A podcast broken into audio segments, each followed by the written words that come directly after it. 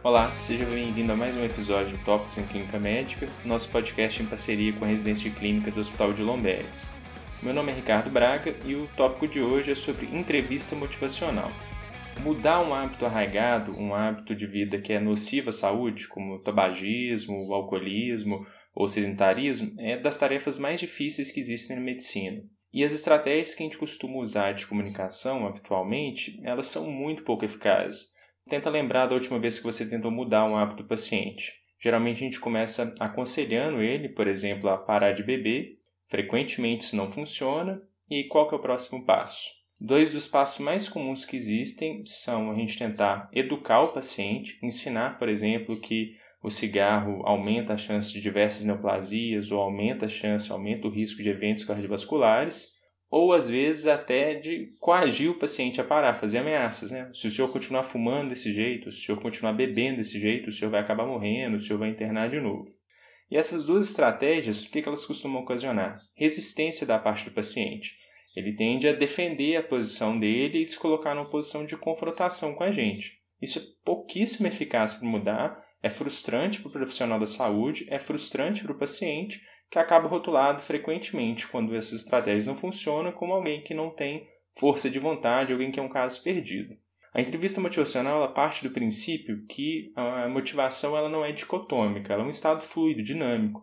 A gente pode estar mais motivado ou menos motivado e que essa motivação pode ser influenciada pelo estilo do profissional de saúde, pela forma de comunicação. Então, uma definição formal de entrevista motivacional é um método de aconselhamento que evoca a motivação do próprio paciente para auxiliar ele na mudança. Um outro conceito importante para a gente falar de entrevista motivacional são dos famosos estágios da mudança, dos autores Prochaska e de Clemente. Esses estágios eles ilustram para a gente um modelo teórico que mostra que a mudança é um processo e o paciente atravessa diversos estágios. São cinco ao todo pré-contemplação, contemplação, preparação, ação e manutenção. Então, o paciente vai progredindo. Gradativamente de não entender que o, o hábito é um problema, é a pré-contemplação, para se tornar ambivalente em relação a esse hábito, isto é, coexistem nele motivação para parar, ele tem interesse em parar de beber, ele entende que está prejudicando, por outro lado, também ele tem benefício daquilo, aquilo ajuda, por exemplo, a relaxar, depois a fase de preparação, quando ele vai se comprometendo com a mudança para, por fim, mudar o hábito, que é a ação. E depois tem a manutenção. Então, na entrevista motivacional, a gente vai explorar a ambivalência para ajudar o paciente a progredir nesses estágios em direção à ação. Por que, que a gente deveria se preocupar com a entrevista motivacional? Dois motivos principais. O primeiro é que a gente tem evidências que ela é de fato uma técnica mais eficaz do que essa técnica habitual nossa de comunicação. As evidências vêm principalmente no contexto de abuso de bebida alcoólica e dependência de drogas, que são os contextos onde essa, esse modelo da entrevista motivacional foi criado, mas a gente tem também evidências mais heterogêneas de efeitos positivos em diversos outros cenários, incluindo maior adesão à medicação, maior prática de atividade física, interrupção de tabagismo. Então ela é eficaz. O segundo motivo é que a entrevista motivacional ela pode ser ensinada, ela pode ser aprendida. Ela não é algo restrito ao profissional, ao especialista. Bom, então, como fazer a entrevista motivacional? A entrevista motivacional é dividida em duas etapas. Num primeiro momento, a gente vai promover a motivação do paciente para mudar o hábito. E a gente vai fazer isso ajudando ele a evocar o que é importante para ele, as motivações dele, e explorar a ambivalência dele em relação àquele hábito que ele pretende mudar. Como que a gente faz isso então? Existem quatro técnicas simples que a gente pode usar e existe um mnemônico para elas chamado PARS para ajudar a lembrar. P de perguntas abertas, A de afirmações positivas, R de reflexão e S de sumarização. Então, a primeira técnica de perguntas abertas, ao invés de eu fazer uma pergunta, por exemplo, como bebê tem sido um problema para você? Que é uma pergunta fechada, do tipo sim ou não, eu vou mudar e fazer uma pergunta mais aberta. Olha, eu vi aqui que você bebe. Como é que isso tem sido para você? Como é que anda a situação do cigarro?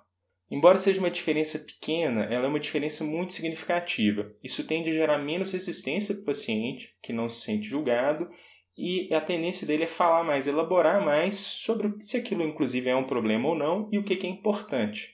Então essa é a primeira técnica, fazer perguntas abertas. A segunda, de afirmações positivas, o intuito aqui é de aumentar a confiança do paciente, aumentar o raporte e promover a colaboração. E aí você vai fazer afirmações enquanto vai escutando, tipo, Eu imagino como é que tem sido difícil, que bom que você tem interesse em conversar sobre isso, para estimular o paciente a falar.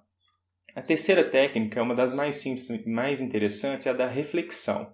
Ela é usada quando a gente quer ajudar o paciente a elaborar algum ponto ou reforçar algum ponto. Então, às vezes, o paciente pode ser bem lacônico. Falando sobre o cigarro, ele pode falar: É, doutor, o cigarro tem sido complicado, tem sido difícil para mim. E parar por aí. E aí, na reflexão, você simplesmente devolve isso para ele, você repete umas partes. Então, tem sido difícil? E para por aí. Embora seja simples, isso acaba fazendo com que o paciente tenha que elaborar. É, tem sido difícil porque minha família tem reclamado demais, eu estou cansando à toa.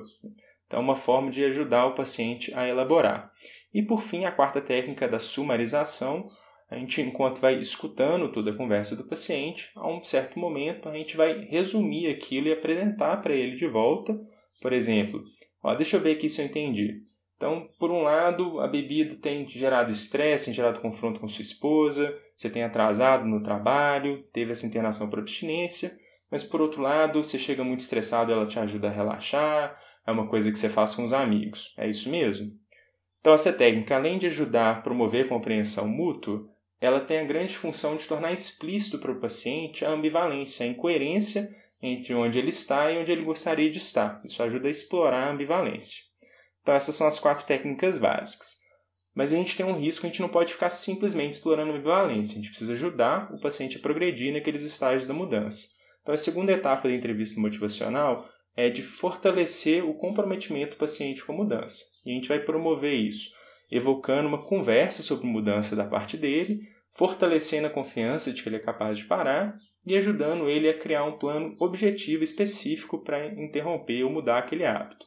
Então, para a gente evocar a conversa sobre mudança, uma técnica simples é a gente fazer perguntas ou enfatizando a parte positiva de mudança ou enfatizando a parte negativa de não mudar. Então aqui a gente torna a pergunta um pouco mais fechada. A gente pode, por exemplo, olha, como é que você acha que seria a vida se você conseguisse parar de fumar? Ou o que, que você imagina que vai acontecer se você continuar bebendo? Note que a gente não está falando para ele, é o paciente que vai chegar às próprias conclusões, então isso não gera tanta resistência e ele tende naturalmente a migrar para uma conversa sobre é, realmente eu preciso mudar. Em relação a fortalecer a confiança do paciente, como esses são hábitos arraigados de longo prazo, é muito comum que o paciente já tenha tentado parar alguma vez. E às vezes ele teve sucessos parciais, ficou alguns meses. Então, remeter a esses períodos ajuda a gente a fortalecer a confiança. Olha, você me falou que já ficou quatro meses fazendo atividade física ou indo regularmente à academia. O que, que te ajudou naquela época? Como é que você conseguiu? E o paciente vai lembrando os fatores que ele mesmo ajudou ou então você faz um paralelo com uma outra área da vida que ele se destaca, por exemplo, às vezes ele é muito disciplinado com o trabalho. Essa é uma forma de fortalecer a confiança.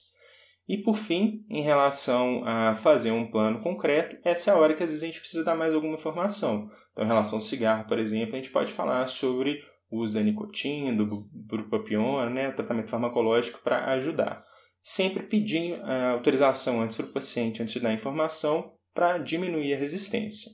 São vários pontos, eles são simples, mas mesmo assim os autores tentaram simplificar ainda mais o modelo para que a gente pudesse incorporar, ajudando a gente a lembrar quais são os princípios da entrevista motivacional. Então, ao invés de a gente focar em técnicas específicas, a gente incorpora os princípios para ajudar na comunicação habitual. Aí é um acróstico em inglês chama RULE, R-U-L-E, que em inglês remete a reagir à nossa tendência de ensinar, de corrigir, de dar aula.